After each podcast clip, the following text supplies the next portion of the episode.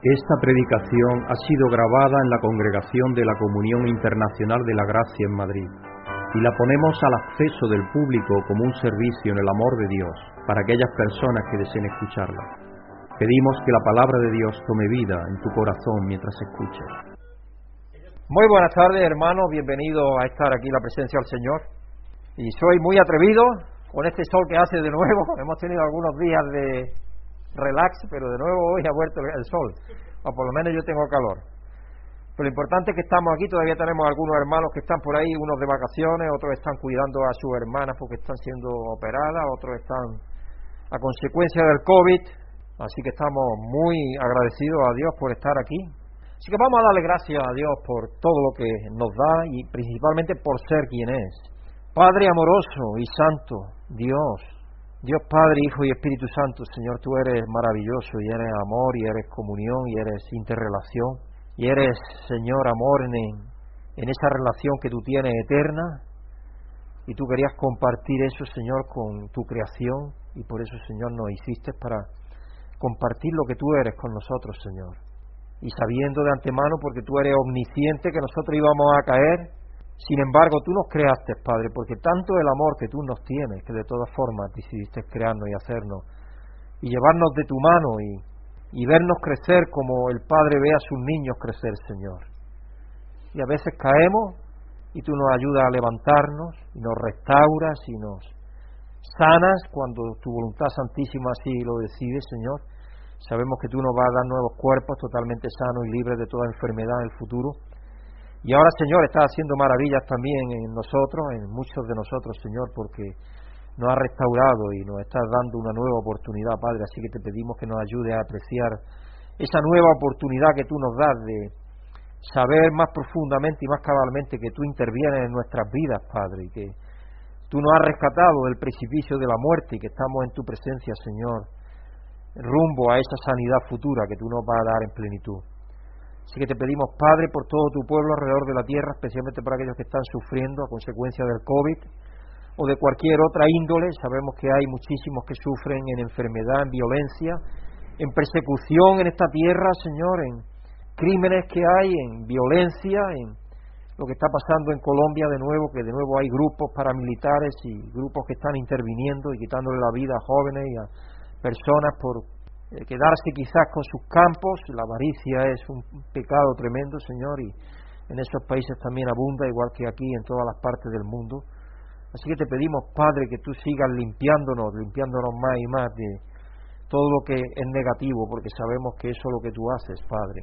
Y tu Hijo Jesucristo vino a pagar para que seamos libres de todo eso y limpios y seamos santos delante de ti. Así que ayúdanos, Padre, a vivir cada día siendo más como tú eres y como lo que tú nos has hecho ser en tu Hijo Jesucristo. Te pedimos que estés con los hermanos que no han podido estar aquí esta tarde por diversas circunstancias y que los ayudes en sus vidas a sentir tu presencia en ellas como te lo pedimos por cada uno de nosotros, que salgamos de aquí transformados y cambiados, Señor, y más conscientes de tu fidelidad, de tu amor, de tu bondad, de tu compasión, Señor, de tu perdón que nos ha extendido tan ricamente en tu Hijo Jesucristo, y que seamos portavoces, Señor, de esa buena noticia y esas luces que tú quieres que seamos para esta tierra y esa sal para este campo que está perdiendo el sabor que tiene que tener. Si te damos las gracias, Padre, te pedimos que nos ayude a entender y a escuchar y a hablar también, en mi caso, Señor, con la propiedad tuya a través de tu Espíritu y que tú bendiga a tu pueblo y a todos aquellos que van a escuchar este mensaje sabiendo que tú te preocupas de cada uno de los que has creado, Padre. Te pedimos por todo y cada uno los que viven ahora en esta tierra, dándote gracias por cada uno de ellos. Y ayúdanos, Padre, a ser instrumentos de, de tu paz y de tu amor y de ser transmisores de las buenas noticias para llevarle al mayor número posible de ellos todas las buenas noticias que tú tienes para ellos en tu Hijo Jesucristo, por medio del cual y en quien te damos las gracias. Amén. Vamos a leer esta tarde como introducción a la alabanza, a la acción de gracias a Dios, en el Salmo 133, que es un salmo muy bonito, como se ve, y todos hemos leído ese salmo. Salmo 133, un salmo de David, dice, cuán bueno y cuán agradable es que los hermanos convivan en armonía. Es como el buen aceite que desde la cabeza va descendiendo por la barba, por la barba de Aarón, hasta el borde de sus vestiduras. Es como el rocío de Hermón que va descendiendo sobre los montes de Sión, donde se da esta armonía, el Señor concede bendición y vida eterna. El Salmo 133 canta la belleza de los hermanos que viven en unidad. Y la unidad no solamente tiene que ver unidad física, la unidad principal es la unidad de mentalidad, de espíritu, de, de objetivos, no importa donde ahora estemos con el COVID, precisamente la mayoría de la iglesia, nuestros hermanos en Inglaterra, tenemos allí cincuenta y tantas congregaciones, ellos no se reúnen físicamente todavía, porque todavía no les está permitido. Sin embargo, desde la sede de la iglesia, predican desde la oficina un mensaje y lo están viendo en vivo. Es como si estuvieran todos al mismo tiempo reunidos, viendo y escuchando. Yo desgraciadamente no lo puedo hacer porque si no lo haría aquí también. Lo que pasa es que donde vivimos nosotros no tenemos fibra óptica todavía. Entonces no hay forma de hacerlo. Eh, todavía va por cobre la comunicación es súper lenta. Y todos están al mismo tiempo recibiendo la misma enseñanza donde quiera que estén. Y eso es bonito. Y eso, eh, si cada nuestro corazón, nos va a hacer estar cada día más unidos, porque la enseñanza de Jesucristo, con Jesucristo. Y por lo tanto estamos creciendo en esa unidad. Y eso es maravilloso. Porque al fin y al cabo es lo que Dios está involucrado en hacer. Ya sabéis lo que yo he dicho muchas veces, que el fin y el propósito de Dios y el propósito, eh, el, último mensaje de la Biblia, podemos decir que está en 1 Corintios 15, 28, cuando el Hijo entregue todo a la autoridad y todo al Padre, para que Dios sea todo en todos. Y esa unidad es la que Dios está persiguiendo y buscando. Y todo lo que Dios ha hecho es para retornar a todo lo que ha creado a tener esa unidad en Él. Así que este es un salmo maravilloso. Es decir, debemos de ser uno, no solo en el propósito de Dios, sino también en estar dispuestos a habitar juntos. Esto es, en manifestar nuestra unidad con acciones externas de amor, perdón, misericordia, comprensión, etcétera, etcétera. Donde se trabaja para que haya esa clase de armonía y unidad, Dios envía su bendición y vida eterna. Porque cuando lo estamos haciendo, estamos siendo semejantes a Dios. Y eso es lo que Dios quiere, al fin y al cabo que seamos más y más semejantes a su Hijo Jesucristo, más y más semejantes a Dios. Y luego ya tiene otras ah, connotaciones como el rocío de Hermón. Hermón es uno de los montes más altos que hay en Israel y cuando desciende el rocío sobre todo el valle, hay fertilidad, porque ahí no llueve mucho, pero es muy alto. Y entonces hay nieve. Entonces lo que hace es que baja el agua y baja vida. Esa vida surge de la misma unión de esa agua que es nieve al principio. Va bajando y va regando y qué bonito, ¿no? Qué bonito ejemplo de... Es una metáfora que utiliza y como muchas veces los salmos especialmente son muy metafóricos y es muy bonita esa metáfora. Y bueno, en la unción del aceite, de, los sacerdotes eran ungidos con aceite y el aceite era escaso, el aceite no era tan... No, había tanto aceite como nosotros tenemos aquí en España, por ejemplo. hay, hay olivos bastante en Israel, pero no tanto como para eso. Entonces el aceite era un bien preciado y lo utilizaban para ungir al sacerdote, para diferentes, para sanar heridas, era un, un ungüento, para hacer ungüentos, para cuando una persona moría, cuando Jesucristo murió, las especias eran machacadas y eran hechas con aceite, se hacía un ungüento para eh, el malsamar de alguna manera al cuerpo, eso es lo que hacían. Y el aceite era la base que utilizaban. Entonces ahí también hay un ejemplo de eso. Y cuando se tenía ese buen aceite, era algo bueno, era algo maravilloso. Así que vamos a orar a Dios, pero primero que nada vamos a dar gracias a Dios porque a través de su Hijo Jesucristo ha hecho de todos un solo pueblo, porque todos hemos sido redimidos por la sangre preciosa de Él. ¿Hay alguien que quiera voluntariamente dar gracias por ello? Padre nuestro, te damos gracias porque nos has dicho que somos uno, somos uno en espíritu, somos uno en, en el sentimiento y en el amor que representa, Señor. Tu Hijo Jesucristo rogó porque todos nosotros fuéramos uno, así como Él y el Padre eran uno. Y ese es nuestro deseo, Señor, estar en la unidad del amor y del Espíritu. Gracias por todo. Amén. Y ahora que hemos dado gracias a Dios por esa unidad que Él nos da en Él, vamos a pedirle que Dios nos ayude por medio de su Espíritu a vivir en unidad y armonía. Que Dios nos ayude a eso, a vivir en unidad y armonía. Amoroso Dios y Padre, Señor, siendo muchos, como dice tu palabra, y siendo diversos, tú nos has llamado a la unidad. Y es maravilloso que eso es así. Y tenemos cada uno nuestra, nuestro pasado, nuestra cultura, nuestra idiosincrasia, nuestra forma de ser, pero de todo eso Dios está haciendo solamente un pueblo, uno para ti, uno que te rinda honor y gloria. Y es maravilloso, Señor, que podemos vivir en unidad y armonía porque tú vives en nosotros por medio de tu Espíritu. No porque nosotros podamos tener esa unidad, que no. El ser humano es individualista y egoísta y egocentrista y todo lo que sabemos. Pero a través de ti, Señor, obrando en nuestros corazones como tú obras por medio de tu Espíritu, es que podemos tener esa armonía y esa unidad. Así que te pedimos, Padre, que nos ayude a permitir que tú obres más y más en nosotros, Padre, por medio de tu Espíritu. Que nos ayudes, Padre, que la imagen de tu Hijo Jesucristo sea cada día más real en nuestras vidas y que podamos ser transformados en lo más íntimo de nuestro ser, en nuestras mentes y corazones, Señor, para que podamos rendir cada rincón de nuestro ser a ti, Señor, y poder gozar de esa unidad y de esa armonía desde ahora en adelante no solamente en el futuro como la vamos a tener, Señor, sino desde ahora en adelante. Así que te damos las gracias, Padre, y te pedimos que ayude a cada uno de nosotros y a nuestros hermanos, a todos aquellos que van a escuchar este mensaje, a crecer en esa unidad y en esa armonía que tú quieres ver en cada uno de nosotros, dándote gloria y honra, y Señor, diciéndote que te amamos porque tú nos amas, en tu Hijo Jesucristo. Amén. Vamos a pedir por Jennifer y Leticia, porque son, y sus padres, de Noel y Susana, para que no hayan sido contagiados con el COVID-19. Ellos no están aquí hoy precisamente a consecuencia de eso, que eh, una, una niña que es amiga de las chicas, el hermano de esa niña, ha sido diagnosticado ya como COVID, ya tiene el COVID. Entonces ahora va a ser solo la madre y la niña, y están rastreando alrededor. Entonces ellos no están aquí por eso hoy, y vamos a pedir que no hayan sido contagiados, y si lo han sido, que sea leve. Pero una cosa que les tocará también si ha sido contagiado es estar en cuarentena 14 días. Y ese es un peligro que hay también porque la gente no quiere perder el trabajo, claro. Así todo es complicado. Padre amoroso, tú que conoces las intenciones y el corazón de cada uno, Señor, y que amaste tanto a los niños y que sigues amándolos, Padre. En tu Hijo Jesucristo mostraste ese amor de una manera especial.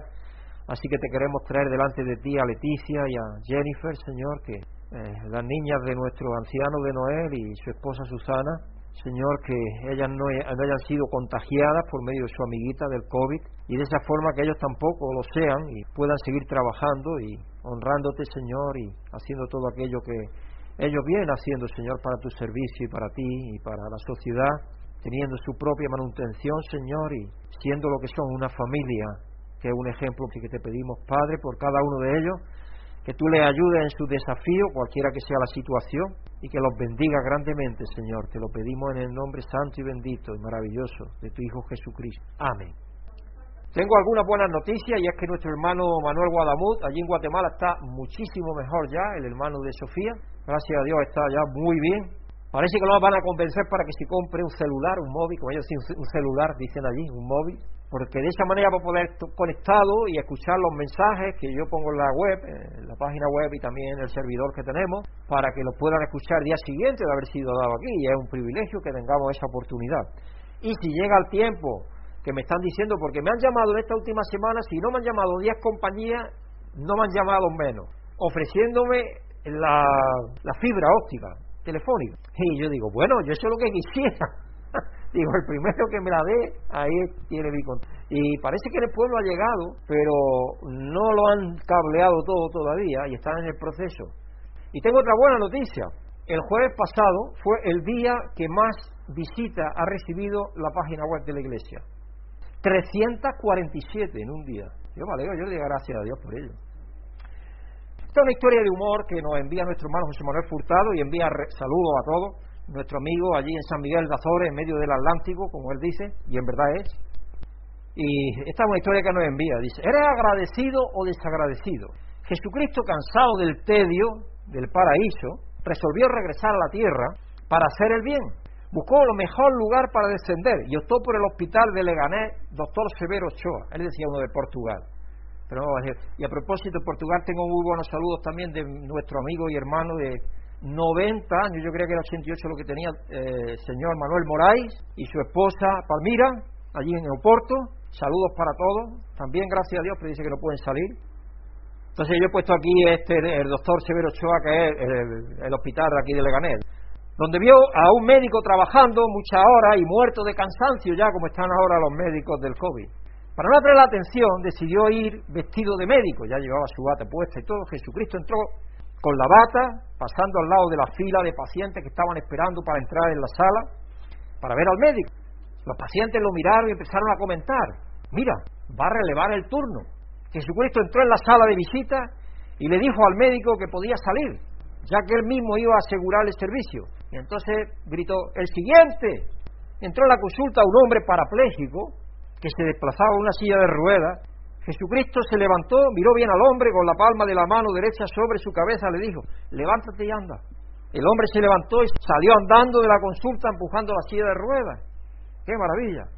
Cuando llegó al pasillo, el siguiente paciente en la fila preguntó, ¿qué tal el nuevo médico? Y él le respondió, igual que los otros, ni exámenes, ni análisis, ni medicamentos, nada, solo quieren quitarse a los pacientes de encima. El hombre no daba gracias. había sanado totalmente y todavía no daba gracias. Estaba quejándose todavía. Yo no tengo que quejarme de nada, hermano, porque otra cosa, no sé si puse, lo puse creo en la web, en mi última ataque que me hicieron todo está bien, no hay ninguna señal de nada, por lo cual doy muchísimas gracias a Dios, soberano y poderoso. Y el doctor ha, alargado ya el tiempo en el cual va a estar viéndonos. De hecho, nos dijo a mi vecino José, que algunos de vosotros conocéis, y a mí nos dijo, yo podría daros a vosotros la condición que estáis visitas para seis meses. Y siempre es que no quiero. Y yo aprecio eso, porque yo aprecio que esté ahí pendiente, porque es mejor que de vez en cuando te haga un tag y veas cómo está y te lo hace cada tres meses. Entonces eso está bien. Así que ahora nos ha dado cada seis semanas, en vez de cuatro, cada seis semanas sí. Y el Zometa cada tres meses, y antes era cada dos. Entonces eso es algo que también son buenas noticias, muy buenas. Y doy gracias a Dios y a vosotros, a cada uno de vosotros, por las oraciones que sé que estáis haciendo por mí. ¿Cuánto cuesta alquilar un coche? Dice, depende del tiempo. Vale, pongamos que llueve. Oiga, ¿tiene traje de camuflaje? Tenerlos sí los tengo, ¿sabe? Pero llevo un mes buscándolos. Va uno al oculista y le dice, doctor, se me juntan las letras. Pues páguelas, hombre, páguelas. Hermano, el tema de esta semana, el tema de esta semana es la fidelidad de Dios para la reconciliación. Es decir, para esa unidad que Él está llevando a cabo. En Génesis 45, 1 al 15, Dios es fiel a José trayendo reconciliación y redención entre José y su hermano. La final de la historia, como sabéis, que, que es José, Dios, porque dice esto lo ha hecho Dios, José reconoce que es Dios el que lo ha hecho, Dice, Dios ha hecho esto para bendición de vosotros, para, que para, dar vida, porque vosotros de otra manera habéis perecido. Y Dios tiene un plan, tiene un plan de por medio de los descendientes de Israel, de Jacob, traer bendición y que fuera una gran nación y a través de esa nación que llegara a nacer Jesucristo un día. En su carta a la iglesia en Roma, en Romano 11, 1 y 2, la primera parte y luego vamos al versículo 29 al 32, y esa es la escritura central del mensaje de hoy, Pablo es firme acerca de la misericordia de Dios tanto para judíos como para gentiles. Mientras que en el Evangelio de Mateo, Mateo 15, verso 10 eh, al 20 y luego del 21 al 28, se registra a Jesús extendiendo la misericordia a más allá de Israel, hacia una mujer cananea, porque él de pronto eso es lo que hizo. Eh, ahí eh, la mujer cananea, la samaritana, eh, de, pronto te encuentras con gente que va incorporando, dando a los judíos a los judíos a saber que ellos no eran el único pueblo de Dios. Y cuando dice, tengo otras ovejas que no son de este redil, que no vayan a pensar a que vosotros sois los únicos. Sí, Dios estaba advirtiendo al pueblo de Israel, a los judíos de su tiempo, que Dios venía para todo el pueblo, Dios venía para todo el mundo, no venía solo para ellos. Y yo no sé cómo ellos no se daban cuenta, porque estaban leyendo los profetas y es que ignoraban totalmente y los salmos y todo, lo ignoraban. Hoy el tema de, el título del mensaje es la fidelidad de Dios, la fidelidad de Dios. Dios es fiel en su plan, en su programa, en lo que Él tiene. Durante mi vida pastoral me he tropezado con hermanos que le costaba ver a Dios como un padre amoroso. Quizás algunos de ellos han tenido o tuvieron experiencias malas con sus padres, fueron maltratados de niños, cosa que a veces sucede, no se sintieron amados y queridos. Y entonces cuando tú le hablas de un padre amoroso, esa figura como que es rechazada y no se, no se sienten amados y se sienten rechazados de Dios. Estando en Chile, cuando estábamos Brigitte y yo de asistente ministerial, recuerdo que el pastor y yo estábamos aconsejando a una persona para el bautismo y él reconocía la vida de pecado que había llevado. Esa persona reconocía la vida de pecado que llevaba y de desorden. Creía que Dios lo había rechazado y que no lo perdonaría tenía el deseo de bautizarse, de entrar en comunión con Dios, Pero sin embargo, esa idea de rechazo, de pensar que Dios no lo quería y que había sido rechazado por Dios, estaba ahí patente. Y tuvimos que trabajar con él, orar con él y ver lo que Dios le ofrecía en la escritura y asegurarle que eso no era así. Pero situaciones hay así. ¿Te has sentido así alguna vez? Fue el Espíritu Santo actuando en su corazón y en su mente el que por fin lo convenció a repasar con él todas las promesas de Dios que Dios había hecho de haberse reconciliado con todos. Porque Jesucristo cuando murió en la cruz se reconcilió, eso valió para pagar y Dios se reconcilió con todo el mundo. Dios ya no está mal con nadie.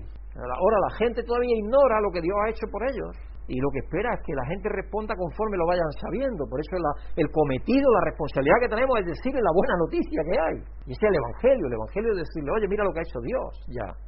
Dios te ama, te quiere. Cristo murió por ti. Ven a Él. Reconcíliate con Él.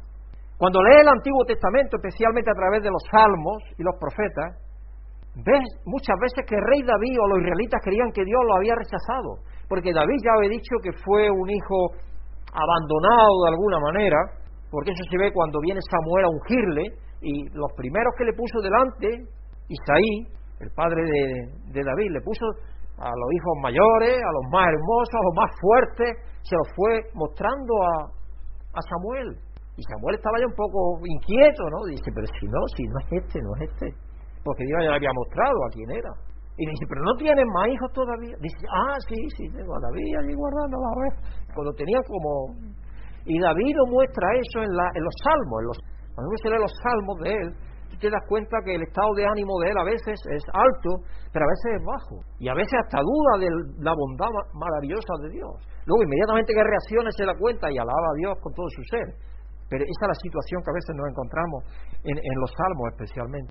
Y los israelitas también pensaban muchas veces que Dios lo había eh, rechazado. Cuando, por ejemplo, manda imaginaros, cuando vienen los asirios y los invaden y se llevan las diez tribus del norte al cautiverio, que ya no volvieron, y luego después cuando les dice que eso iba a pasar al pueblo de Judá también, y se los lleva algunos de ellos, a su rey, a gente de importancia, porque esos no eran de la misma casta, pero se los llevaron a Babilonia y sabían que los profetas le decían, 70 años volveréis a vuestra tierra. Pero cuando están allí, ¿vosotros sabéis la canción Nabucco de Verdi? Nabucco de Verdi, eso es lo que canta, el coro de los esclavos. Los esclavos de Israel estando en Babilonia. A mí me encanta esa canción. Oh, mi cielo, na, na, na, na. Esa, esa canción, eso es lo que refleja. E, ellos están allí lejos y echan de menos Israel. Porque pensaban, pensaban que lo había abandonado. Pero sin embargo ellos aguardaban en Dios y estaban cada día pensando en que llegaría un día en que Él los rescataría.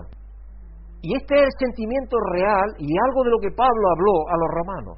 Así que ahora vamos a leer el dura central del mensaje de hoy que se encuentra en Romanos 11, como versículo 1 y 2, y luego versículo 29 al 32. Y Nela nos lo va a estar leyendo para todos nosotros. Buenas tardes, hermanos y hermanas. Dios os bendiga a todos los que estáis aquí y a todos los que escucháis esta grabación. La escritura central del mensaje de hoy se encuentra en la epístola de Pablo a los Romanos, capítulo 11, versículos 1 y 2 y del 29 al 32, y dice lo siguiente. Por lo tanto, pregunto, ¿acaso rechazó Dios a su pueblo? De ninguna manera. Yo mismo soy israelita, descendiente de Abraham de la tribu de Benjamín.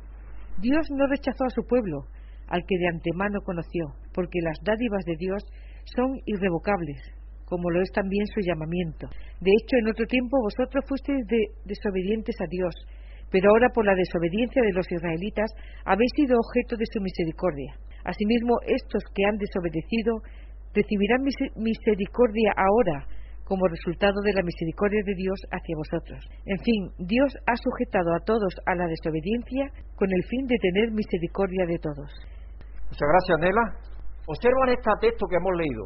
Pablo hace una pregunta. ¿Ha rechazado Dios a su pueblo? Porque antes nos muestra que el pueblo como el pueblo de Israel como si estuviera desahuciado de Dios, dejado. Y luego proporciona una respuesta intensa, de ninguna manera. Y luego los siguientes 26 versículos que hay ahí en medio, Pablo comparte detalles con los lectores de esta carta que sigue un camino sinuoso donde Pablo intenta mostrarnos cómo pasó de su pregunta a su respuesta. ¿Por qué llega a la conclusión que llega?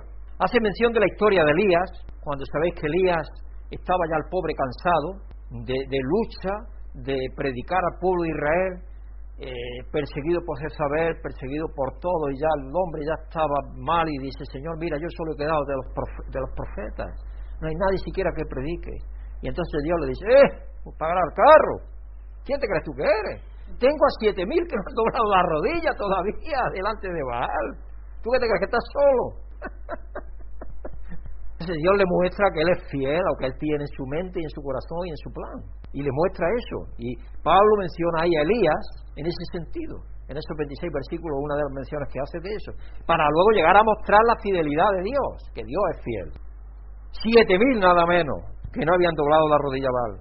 Hace algunas menciones al profeta y a los salmos, incluye una discusión sobre los fracasos de Israel, los cuales de alguna manera abren una puerta para la inclusión de los gentiles.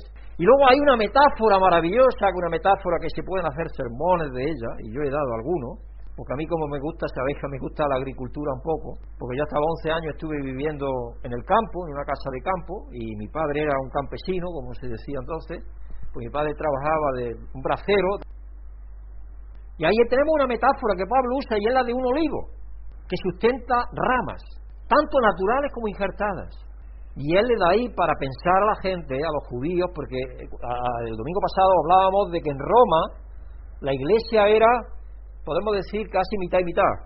Pero por la situación de la persecución una parte se fue y luego cuando volvieron, la iglesia gentil había crecido en conocimiento, mientras que los judíos se habían quedado todavía rezagados. Entonces llegaban allí y ellos seguían con una idea todavía legalista del Antiguo Testamento. Y Pablo tiene que usar metáforas y eh, imágenes para darle a conocer que no son las cosas como él cree.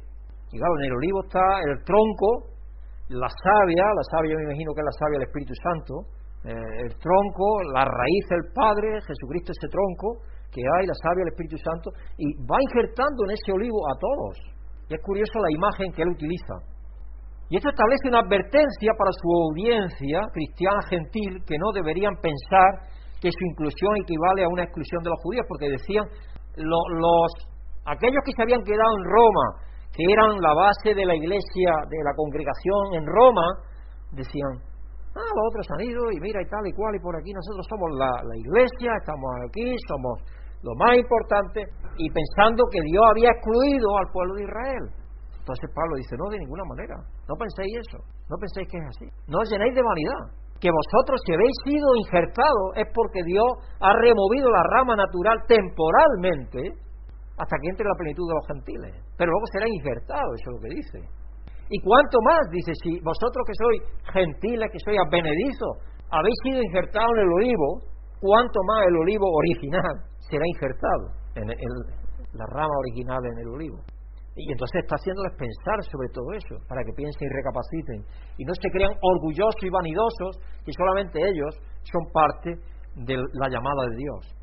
Y entonces Pablo intenta aclarar que Dios no está eligiendo entre los judíos o los gentiles, sino que está trabajando todo para concluir y incluir a todos. Todos son incluidos en Jesucristo. En los versículos entre el 2 y el 29, Pablo muestra cómo Dios ha ido actuando para preservar por gracia a los que Él ha decidido a lo largo de la historia de Israel. Todo lo cual lleva a la respuesta a su pregunta inicial. Pregunto entonces, ¿ha rechazado Dios a su pueblo? El contexto nos muestra que Pablo ha estado hablando de rechazo constante del pueblo de Israel. Mataron a los profetas y, bueno, lo que él cuenta. O envié a uno y los desechaste a otro y no quisiste que y cuenta esa cantidad de veces que Jesucristo estaba hablando de eso. No le hicisteis caso, no escuchasteis sus palabras. En Romanos 10, Pablo escribe sobre la profecía de Isaías de que Dios sería encontrado por aquellos que no le buscaban, hablando de los gentiles, y se mostraría a aquellos que no preguntaban por él. Una continuación del punto de Pablo de que Jesús ofrece la salvación a todos. Le está diciendo, pero no lo veis, que los profetas ya predijeron eso, que los gentiles serían también incluidos dentro del pueblo de Dios, eso que le está diciendo. Luego hace referencia a esto sobre el Dios de Israel. En Romanos 10, verso 21. En cambio, respecto a Israel dice, todo el día extendí mis manos hacia un pueblo desobediente y rebelde. El contexto muestra que Pablo está planteando la, la pregunta importante. ¿Ha rechazado Dios a su pueblo? Porque los conversos gentiles habían llegado a la conclusión de que Dios había rechazado a los judíos. Desafortunadamente esta idea subsiste en muchos cristianos hoy. Después de todo, debido a que los judíos no aceptaron a Jesús como su Salvador, Dios debe de haberlo rechazado. Hay muchos creyentes que piensan eso. Y es increíble porque eso no es así. Pablo aborda esta conclusión equivocada. Pero no es solo Israel. La mayoría de nosotros hacemos la pregunta de vez en cuando a nosotros mismos. ¿Me ha rechazado Dios? Después de todo, hay veces que me he alejado, he recorrido un camino diferente, he sido más mundano que justo, no he buscado a Dios, etcétera, etcétera. ¿Me ha rechazado Dios?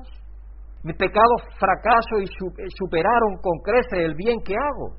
Lo que Pablo dice en Romanos 7, como lo leímos también en otra ocasión. Como si Dios nos colocara en, ningún, en algún tipo de balanza de justicia. Porque nos vemos todavía de una forma injusta. Nos vemos todavía como nosotros trataríamos a los demás. Y como nos tratamos a nosotros mismos. Con una mirada netamente humana. ¿Pero es Dios acaso humano? Frente al enigma de la pregunta de Pablo, encontramos que es más fácil responder con un sí cuando creemos que entre las personas que Dios rechaza no estamos nosotros. Y entonces hacemos categorías. Puede ser fácil juzgar y condenar a otros por lo que creen o no creen, por lo que practican o no practican, cómo viven o no viven. Si creemos que Dios está juzgando a aquellos que son menos que nosotros, nosotros en términos de espiritualidad, de obediencia, tenemos la esperanza de que no nos está rechazando. Nos vemos como mejores. Hacemos dos categorías ellos y nosotros. Y eso es muy humano. Pero Pablo dice, no hagáis eso. lo que tenemos que hacer. Mira a los demás para identificarte con ellos de tal manera que te sientas mejor contigo mismo. Porque eso es que es muy humano hacerlo. Lo hacemos con los extranjeros, con los que son diferentes de, de, la, de la piel, tienen color diferente de piel. Lo hacemos con los que no tienen nuestro estatus social. Lo podemos hacer a veces con aquellos que viven en un vecindario diferente, ya sea más alto o más bajo. Oye, lo del barrio de Salamanca, eh, yo no sé qué cosa. y a veces lo hacemos. A veces lo hacemos. Hermano, tenemos que reconocerlo. Pero Dios no es así. Y Dios quiere que cambiemos esa forma de ser, esa mentalidad. Dios quiere que cambiemos eso en nuestro ser. Porque Dios ha incluido a todos en Jesucristo. Porque si no, ¿cómo vamos a llevar el Evangelio con el mismo ánimo, con la misma fe, con la misma convicción aquellos que no están dentro de nuestra área de confort, de nuestra área de seguridad, de nuestro, aquellos que creemos que son igual que nosotros, si no pensamos que todos han sido incluidos en Jesucristo. Pero incluso en esa forma retorcida de pensar seguimos haciendo la pregunta más profunda. ¿Me ha rechazado Dios? Tan pronto como atribuimos a Dios un corazón de rechazo de las personas debido a sus fallas, tarde o temprano nuestras propias fallas nos convencerán de que nosotros también debemos de ser rechazados. Porque lo más íntimo de nuestro ser sabemos que ninguno alcanza la talla. Todos hemos perdido, no hemos, no hemos llegado a la meta, como hemos fallado al blanco, como dice Pablo, esa es la expresión que él utiliza. Hemos fallado al blanco. Ninguno llegamos. Antes de que Pablo entre en su largo sinuoso camino para sus lectores, inmediatamente responde a la pregunta de manera tan contundente e indubitable que implica que hacer la pregunta en sí es absurdo. Una versión de la Biblia lo traduce en breve. No. Cuando Pablo se pregunta, ¿no ha rechazado Dios? No. De ninguna manera. En forma alguna. Dicen otras versiones. Es contundente. Es absoluta. No hay duda. No hay lugar a la duda. Otras traducciones van con Dios no lo quiera o que nunca sea así. Todas estas traducciones están tratando de comunicar la intensidad del no, de la realidad de que Dios no ha aceptado e incluido a todos y que Dios no rechaza a nadie.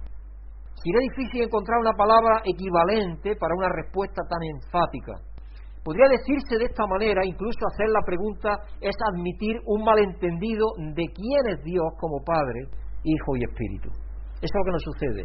No entendemos quién es Dios. Ese es el problema. Es reconocer un malentendido de quién fue Jesús, quién es el que ha de venir. Es descuidar la verdad del don que Dios nos dio en la cruz, en la resurrección y la ascensión de Jesucristo. Es suponer que Dios perdonó solo a algunos en la cruz, que Jesús es el Salvador solo para algunos. Pablo representa a los hermanos pueblos de Israel y les dice eh, la evidencia más cercana disponible en su respuesta. Dice, yo mismo soy del pueblo de Israel. Por lo tanto, no creáis lo que estáis creyendo, porque la evidencia dice, yo mismo soy. Soy israelita, descendiente de Abraham, miembro de la tribu de Benjamín, Romano 11.1. Él menciona y se pone como ejemplo diciendo, es inútil lo que estáis creyendo, porque yo mismo soy la evidencia de que eso no es así. Y de hecho, cuando dice eh, cuál es la base de la iglesia, ¿cuál es la base de la iglesia? Jesucristo, los apóstoles y los profetas, siendo Jesucristo la principal piedra del ángulo. Es decir, que la base de la iglesia es hebrea, es judía, el principio es ahí. Luego, la iglesia empezó a extenderse, pero la base de la iglesia primitiva, si ellos no hubieran transmitido el mensaje, ellos hubieran dicho, no, yo me voy a pescar, el otro, yo me voy a jugar tenis, el otro, yo me voy a otro lado, yo, yo me voy a otro sitio, me olvido de todo, no habría llegado a nosotros la verdad de Dios. Ellos, sin embargo, se tomaron en serio la medida. Me acuerdo de la, película esa de Cubo Body, no sé si la habéis visto, yo la he visto varias veces, ya casi me hace memoria, cuando uh, Pedro está de regreso, porque ya estaba, el pobre ya estaba, ya no tenía más capacidad de tener más paciencia, había perdido la paciencia, y ya decidía regresarse a Palestina a pescar. Y va de vuelta, y allí es cuando se le aparece, supuestamente Dios, y le dice, ¿dónde vas? Cubo Badi, ¿dónde vas? Y entonces entiende él que Dios está con él y que él no tiene que hacer eso, sino que tiene que irse a Roma a enfrentarse a la situación que allí hay que la vida no es fácil, que ser cristiano no es fácil, pero que hay que enfrentarse a la situación. Ahora estaba leyendo un artículo en, la revista que nos mandan al pastorado dentro de la iglesia y Greg Williams, el, pastor presidente, nuestro amigo, Greg nos dice, hoy en la iglesia tenemos que estar dispuestos a recibir gran apoyo y grandes desafíos, y gran desafío. Si tenemos que estar dispuestos a saber que porque eso es lo que Dios hace con nosotros, en realidad. Dios tenemos todo el apoyo de Él, todo, no es incondicional su apoyo, su amor no tiene límite. Pero también nos manda, nos manda desafíos. Cuando nos dice ser perfecto como mi hijo perfecto, vestido de la nueva imagen del, del vestido de mi hijo, ser semejante a Jesucristo. Esto es un desafío tremendo, pero tenemos todo el apoyo de Él. Y tenemos que entender eso, porque a veces nos cuesta trabajo entender lo que Dios quiere hacer con nosotros. Dios quiere que nosotros participemos con Él en ese cambio que Él espiritualmente ha producido ya en nosotros. Él nos ha visto ya así, Él nos ve ya así. Estamos ya en la meta, pero Él quiere que caminemos hacia esa meta donde Él nos ha llevado, por medio de su Espíritu, siendo guiados por medio de Él. No se puede ser más judío que eso.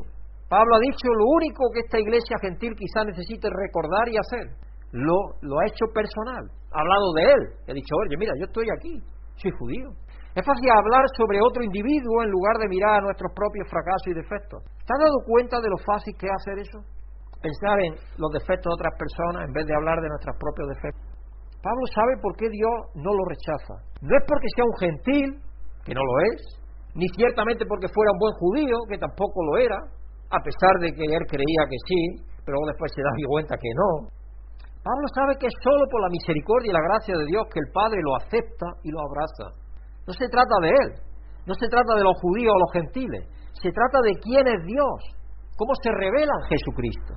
De eso se trata. Ahora vayamos al final del capítulo y al resto de nuestra lectura del mensaje de hoy. Esos dos o tres versículos últimos. En Romanos 11, verso 29 al 32. Porque son profundísimos, porque las dádivas, lo que Dios nos ha dado, son irrevocables, como también su llamamiento. Eso no lo puede revocar nadie. Dios ha lanzado el llamamiento y eso no es irrevocable. Por eso cuando Cristo murió en la cruz dice, hecho está. Hecho está. Ahora, si tú no lo quieres aceptar, pero después de que Dios te abra la mente y el corazón y sepas lo que es gustar el amor de Dios y su misericordia, ¿cómo no vas a aceptar su amor? Dice, de hecho, en otro tiempo vosotros fuisteis desobedientes a Dios, pero ahora por la desobediencia de los israelitas, y está hablándole a la parte de la iglesia en Roma eh, gentil. De hecho, en otro tiempo vosotros fuisteis desobedientes a Dios porque estaban en la ignorancia absoluta. Pero ahora, por y en Roma se podía hablar de desobediencia bastante claramente, porque la vida más licenciosa no podía ser. Por la desobediencia a los israelitas. habéis sido objeto de su misericordia. Asimismo, estos que han desobedecido recibirán misericordia ahora como resultado de la misericordia de Dios hacia vosotros. Y dice, en fin, Dios ha sujetado a toda la desobediencia con el fin de tener de todos misericordia. Pablo parece saber que necesita cambiar el enfoque de ellos. No deberían juzgar la fidelidad de Dios por la infidelidad humana, porque eso es lo que ellos se miran, los andrajos. Es igual que si a ti te invitan a una recepción del rey, te llega la carta, la policía o lo que sea, te llega la carta, y tú eres un, sin, un indigente en la calle, una persona que no tiene vivienda siquiera, y te miras, y yo con estos andrajos, ¿cómo voy a ir? Yo no puedo ir. Pero el rey te ha hecho la invitación. Él sabe quién eres tú. ¿Por qué pone en duda al rey que te ha invitado? Si él sabe cómo vas a ir. Posiblemente lo que tienes que hacer es ponerte lo mejor que puedas. Pero no te rechaces a ti mismo. Tienes la invitación de rey de reyes y señor de señores. Y Él nos conoce cada uno de nosotros, hermano.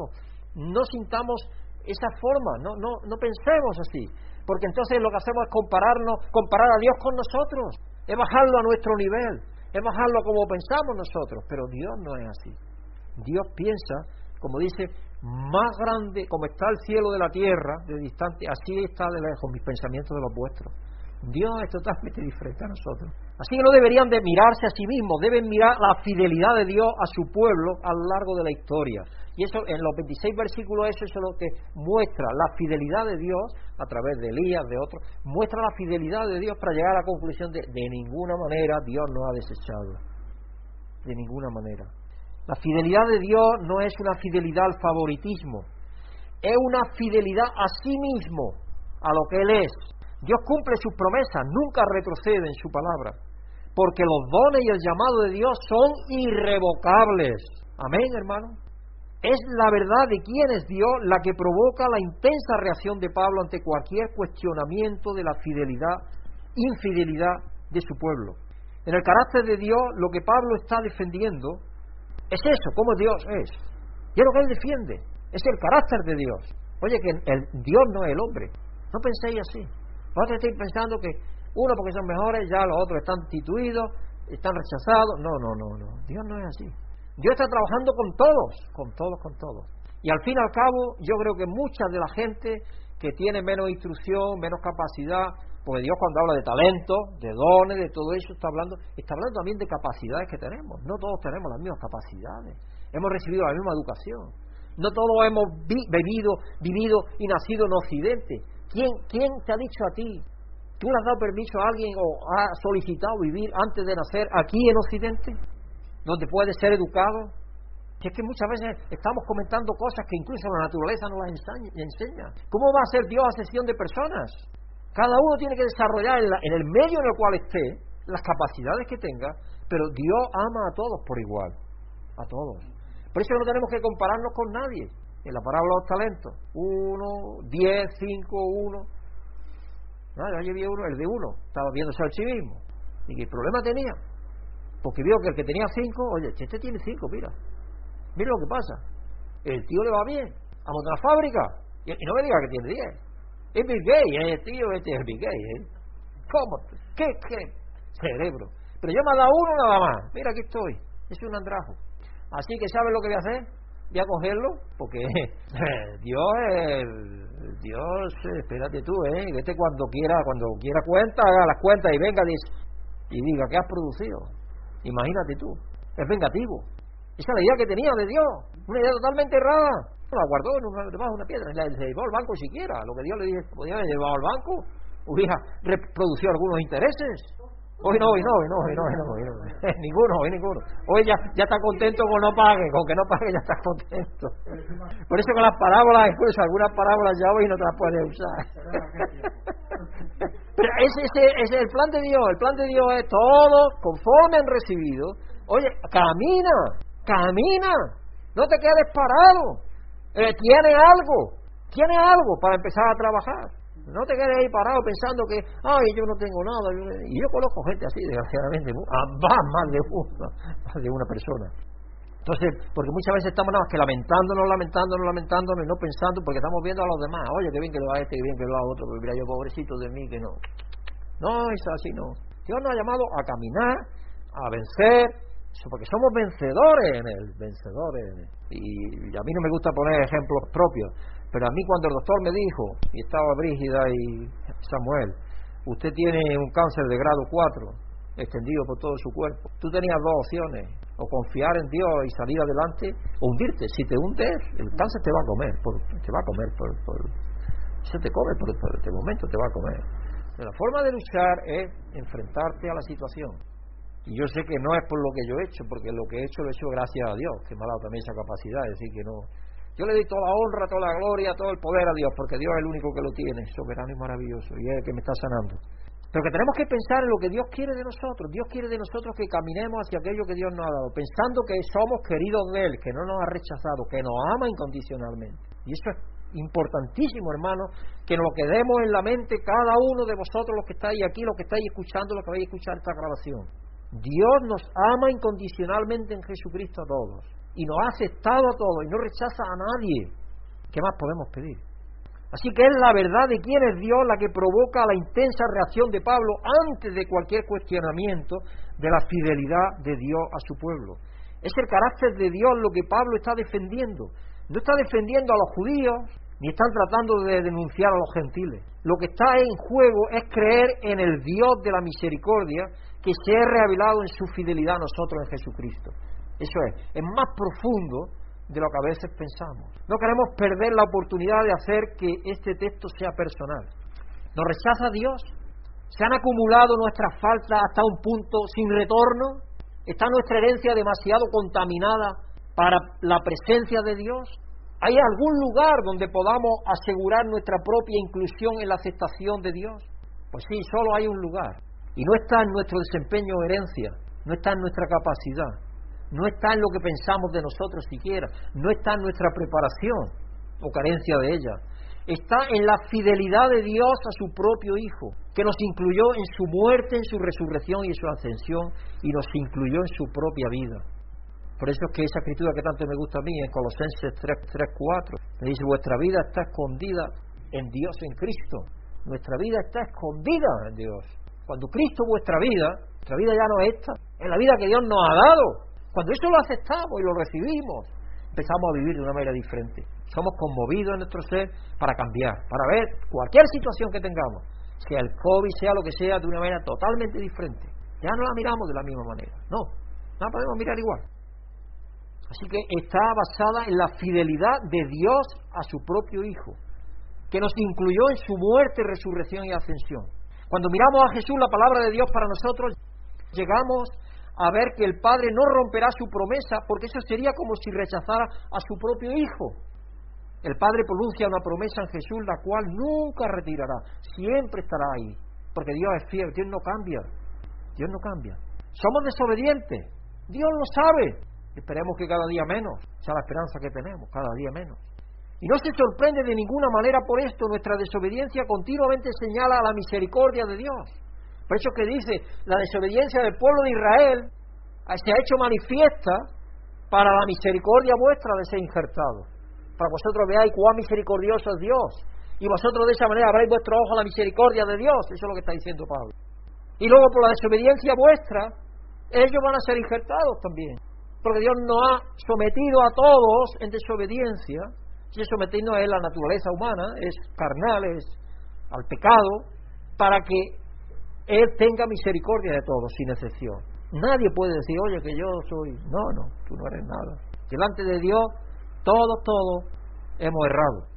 Si volvemos otra vez y rebobinamos al ejemplo del pueblo de Israel en el monte Sinaí, después de haber sido liberado, Moisés ha subido al monte. Están esperando a que regrese con los tiempos, con la instrucción de Dios. Y Dios ya le dice, oye, no, no tocáis ni siquiera el perímetro del monte, porque estaba mostrándoles con eso cuán grande la santidad de Dios. Sin embargo, Dios viene a, morar en nosotros por su espíritu, en su espíritu. ¿Cuán grande el amor de Dios? ¿Cuán grande es el valor del sacrificio de Jesucristo que la santidad de Dios vive en nosotros? Dios vive en nosotros. ¿Cuán grande, cuán maravilloso? Alabado sea Dios por siempre, por el sacrificio que Él llevó a cabo. Nuestra desobediencia está continuamente señalando a la misericordia de Dios Este es el punto principal de Pablo. Dios no nos rechazará de hecho, no puede. Porque ¿quién es, por, por quién es Él? Dios es amor, misericordia, es bondad, es ternura, es perdón. Ver el carácter de Dios es lo que aumenta nuestra seguridad de su aceptación de nosotros, no el comparar nuestro carácter con el de los demás. Yo recuerdo con el pasado la gente, alguna, algunos hermanos decían, cuando estábamos hablando de la naturaleza de Dios, ah, esto es, mira, entender la naturaleza de Dios es básico, porque si no entendemos la naturaleza de Dios, es básico. Tenemos que entender qué es Dios, quién es, porque de otra manera no entendemos cómo Él hace lo que está haciendo a través de Jesucristo. Es posible que nunca entendamos totalmente el cómo de la inclusión de Dios. Quizás cuando ya estemos con Él, ahí lo entenderemos cabalmente, porque entonces esto que es imperfecto se vestirá de perfección, entonces quizás entenderemos mejor todavía. Gran parte de cómo Dios cumple sus promesas en la realidad eterna sigue siendo un misterio para nosotros. Dios es misericordioso porque Dios es misericordia. Así es como sabemos que Dios no rechazó a su pueblo. Y así es como sabemos que afectará a nuestra vida. Podemos decir no a Dios, podemos rechazarlo y esa decisión afectará a nuestra vida. Podemos vivir fuera de su alegría, de su amor, de su misericordia, de su aceptación, de su perdón, pero nunca es porque Él nos rechace. Sucede solo cuando nosotros lo rechazamos Él. Nosotros tenemos Dios algo que nos ha quitado la libertad, el libre albedrío, la capacidad de decidir. Por nosotros, por Él no es. Si nosotros rechazamos, es por nosotros.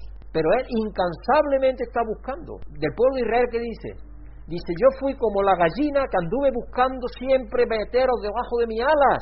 Y eso queréis que no lo siga haciendo hoy, más todavía, con cada uno de los suyos, con cada uno. Entonces, Dios nos busca incansablemente, hermano. Qué maravilloso tener ese, ese, ese conocimiento de Dios, de la naturaleza que Él tiene, de lo que Él es.